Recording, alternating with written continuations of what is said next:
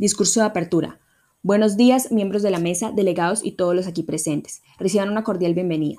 La delegación de Colombia se encuentra aquí presente con el fin de analizar y opinar acerca de la forma de gobierno de estos pasados años desde la última elección presidencial.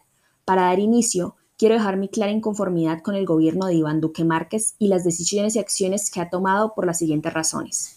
Inicialmente, el sector de la salud se ha visto gravemente afectado, ya que en la mayoría de hospitales del país no se cuenta con los suficientes implementos para una buena atención. Un claro ejemplo se ha visto con la transcurrida pandemia del COVID-19, ya que gracias a un reporteado en el pasado diciembre muestra que la ocupación de camillas en la UCI ha crecido sostenidamente 10 puntos, al pasar de 52,84% el 3 de diciembre a 61,22% el 15 de diciembre.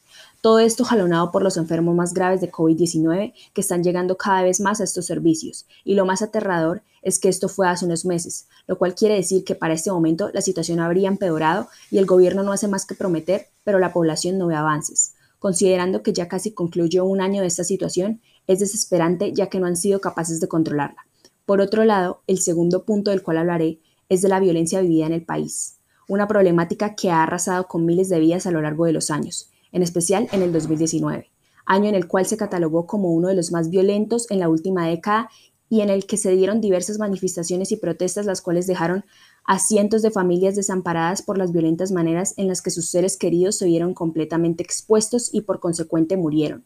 Si lleváramos un conteo de las muertes con las cuales cerró este transcurrido año a causa de la violencia serían unas 10.468 aproximadamente entre los meses de enero y noviembre según datos oficiales. Y como si fuera poco, en el 2020, solo en el primer semestre del año, la tasa de homicidios en Colombia se situó en 23,33% muertes cada 100.000 habitantes.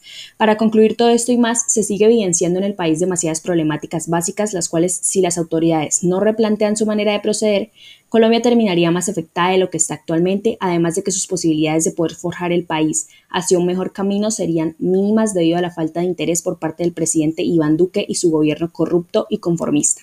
Para complementar esto, pondré la siguiente cita.